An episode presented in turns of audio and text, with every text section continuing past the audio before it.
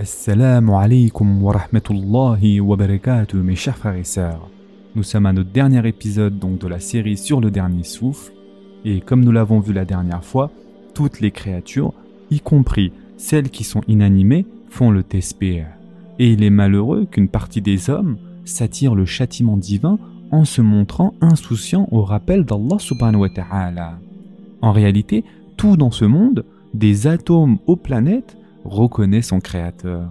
Alors qu'il en est ainsi, c'est une véritable indignation que de voir l'humain privé du dhikr à cause de leur insensibilité. Il ne fait aucun doute que c'est en se rappelant sans cesse de notre Créateur que le serviteur se rapproche de lui. Nous serons d'autant plus rapprochés de notre Seigneur demain au jour du jugement dernier que nous ne serons rappelés de lui aujourd'hui dans ce bas monde. C'est en n'oubliant pas notre Seigneur que nous pouvons vivre avec une conscience pure et mourir croyant, accédant ainsi à la sérénité et au bonheur éternel. Car la vie de celui qui oublie son Seigneur s'écoule dans l'insouciance et est ainsi gâchée. Ce dernier ne se réveille de cette insouciance que lorsque la mort le prend, mais il est alors trop tard et il est condamné à un grand malheur. Et en effet, Allah dit dans le Coran et ne soyez pas comme ceux qui ont oublié Allah. Allah leur a fait alors oublier leur propre personne. Ceux-là sont les pervers. Surat al-Hashr, verset 19. De plus, un compagnon du prophète sallallahu alayhi wa sallam, lui demanda un jour Ô messager d'Allah, les prescriptions religieuses se sont accrues. Enseigne-moi une pratique simple qui me permette d'obtenir la satisfaction d'Allah et le bonheur éternel. C'est alors que le prophète sallallahu alayhi wa sallam lui répondit que ta langue ne cesse d'être humide par l'évocation d'Allah, à lui la puissance et la grandeur. Et ce hadith, mes chers frères et sœurs, a été rapporté par Ibn Majah. De plus, mes chers frères et sœurs, il est important de comprendre que le dhikr ne consiste pas à répéter simplement le nom d'Allah Sa vraie valeur réside lorsqu'il prend place dans le cœur qui est le siège des émotions et des sentiments. C'est alors qu'il devient la preuve de la fidélité au serment fait par le serviteur à son Seigneur, lorsque celui-ci créa les âmes et qu'elles répondirent à son interrogation Ne suis-je pas votre Seigneur? Et bien sûr les âmes s'exclamant Oui, nous en témoignons. C'est avec ce zikr sincère que le croyant n'oubliera jamais Allah Allah subhanahu wa ta'ala a averti à maintes reprises ses serviteurs quant au péril que représente le délaissement de son rappel. Ainsi, bien que Moussa et Haroun aient été des prophètes, Allah subhanahu wa ta'ala les avertit de la sorte lorsqu'il les envoya à Pharaon. Pars, toi et ton frère, avec mes prodiges, et ne négligez pas de m'invoquer. Surat Taha, verset 42. Il est fort probable qu'en s'adressant de cette façon à ses prophètes et en nous faisant part de cela, Allah ait souhaité attirer notre attention et nous avertir à ce sujet. Pour le croyant, la voie permettant d'acquérir la sensibilité l'aidant à prémunir son cœur contre ce danger qu'est l'insouciance et ainsi d'obtenir donc l'agrément divin passe par le rappel continuel d'Allah subhanahu wa ta'ala. Ce n'est pas l'exercice d'un instant ou d'une période de temps, mais plutôt l'affaire de toute une vie. Mes chers frères et sœurs en islam, chaque souffle doit être porteur du rappel d'Allah et ce n'est qu'à ce prix qu'une véritable lucidité spirituelle peut se développer.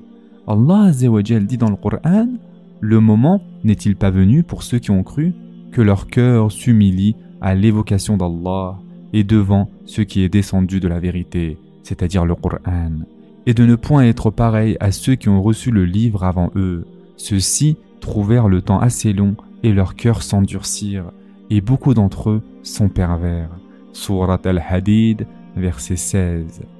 Ce verset, mes chers frères et sœurs, a été révélé pour avertir une partie des nobles compagnons dont les biens et les richesses accumulées après les gires avaient affaibli la détermination, et ce, bien qu'ils aient vécu les plus grandes peines et les plus grandes souffrances lorsqu'ils se trouvaient encore à la Mecque.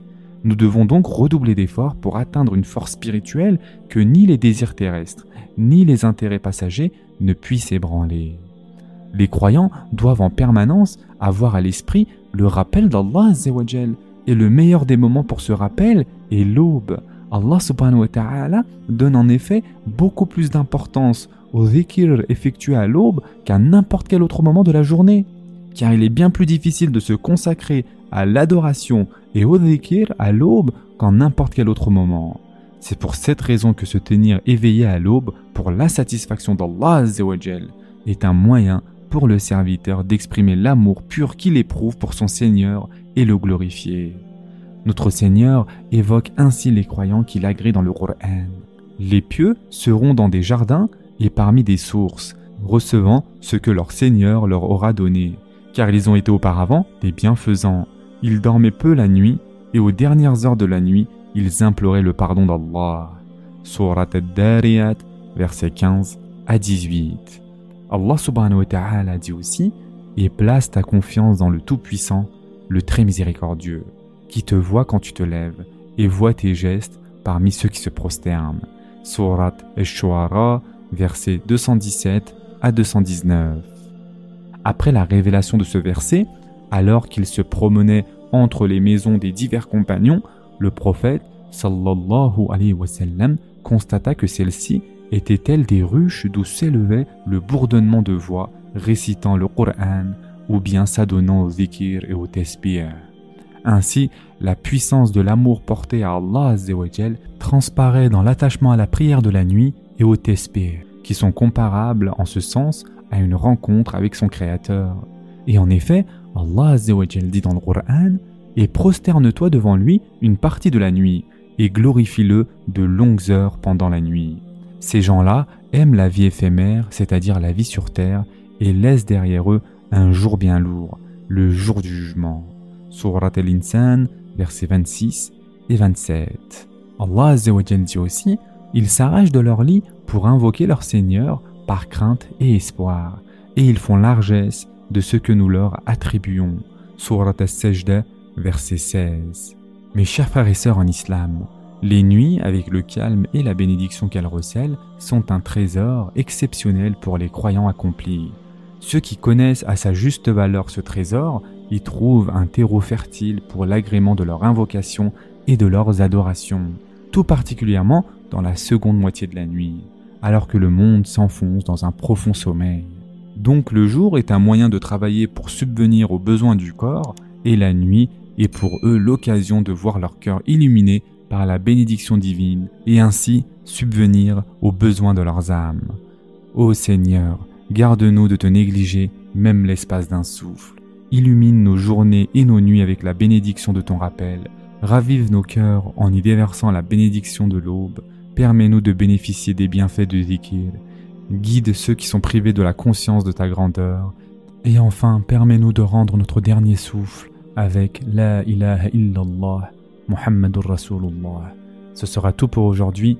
En attendant, prenez soin de vous mes chers frères et sœurs, et à très prochainement, Inch'Allah.